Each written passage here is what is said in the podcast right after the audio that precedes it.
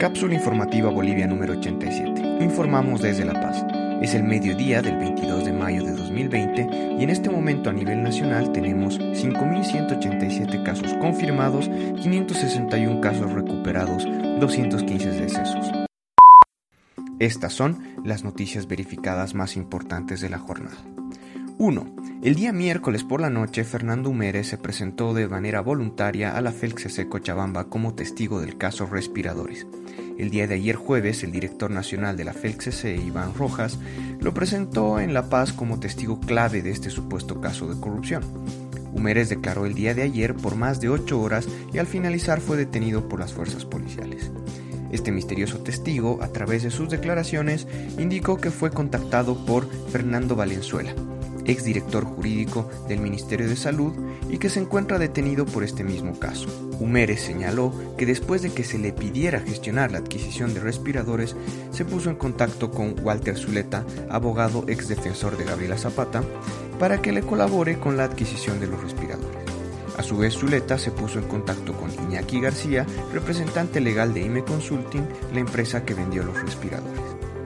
Al respecto, Humérez dijo, Hace tres semanas aproximadamente hacemos la llamada tripartita entre Iñaki, Zuleta y mi persona, y una vez aceptada la propuesta con el Ministerio de Salud, hago la consulta a Iñaki y a Walter Zuleta sobre el precio del respirador.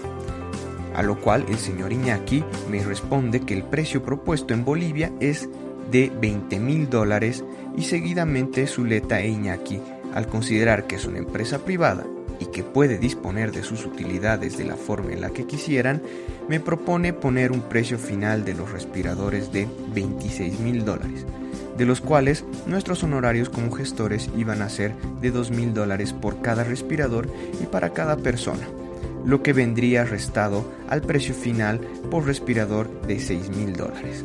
O sea, que cada persona tendría que ganar aproximadamente 340 mil dólares. La conclusión a la que llega Humérez es que la empresa proveedora es artífice de una estafa al Estado boliviano. Sin embargo, hay muchas versiones de los distintos testigos que revelan diferentes contactos hechos entre los intermediarios con funcionarios públicos, incluidos el ministro. Aún quedan muchas dudas y poca claridad acerca de este tema. Hoy a las 16.30 se llevará a cabo una audiencia cautelar para los seis detenidos implicados en el caso respiradores. 2. El departamento del Beni se encuentra muy golpeado por el COVID-19, con 7 de sus 8 municipios infectados, 902 casos confirmados y 57 decesos. Sin embargo, en el cementerio habilitado en Trinidad para COVID-19 hay aproximadamente 100 enterrados, entre casos confirmados, casos sospechosos y otros. La situación del personal de salud es preocupante. Se calcula que la mitad de estas personas están contagiadas y el sistema de atención está colapsado. Mientras tanto, el jefe de la unidad de terapia intensiva del Hospital Germán Bush presentó su renuncia declarando que se vio el colapso de nuestro sistema de salud, el colapso de terapia intensiva debido a la impresionante cantidad de pacientes que llegan diariamente. He recibido demasiada presión y dicha situación me afecta física y psicológicamente. A su vez, el director del centro Centinela dijo, hay muchos casos, Trinidad está llena de coronavirus, que no tengan la menor duda. Ayer, el gobernador de este departamento, Fanora Mapo, hizo la declaración de desastre sanitario.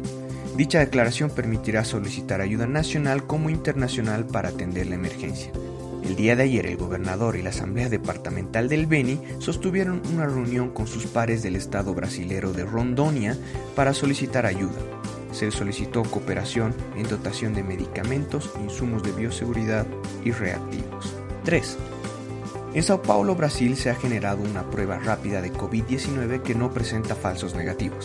Esta prueba fue desarrollada por el hospital israelita Albert Einstein y consiste en una prueba genética que usa la tecnología de secuencia de nueva generación. Estas pruebas analizan fragmentos de ADN para detectar el RNA de la enfermedad. Este test permite realizar pruebas en un volumen mucho mayor al que lo hacen las pruebas convencionales. Así, permitió subir la cantidad de pruebas que se realizan en sus laboratorios de 2.000 diarias a 150.000 diarias, que brindan resultados en 72 horas. Muchas gracias por escuchar.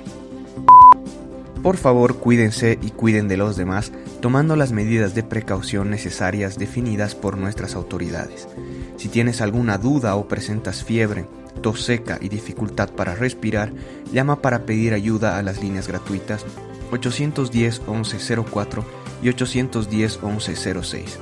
No olviden revisar la página web boliviasegura.gov.bo para obtener información oficial al respecto del estado de la pandemia en Bolivia, como también nuestra página web cápsulainfobo.com para acceder al resto de los episodios de este podcast.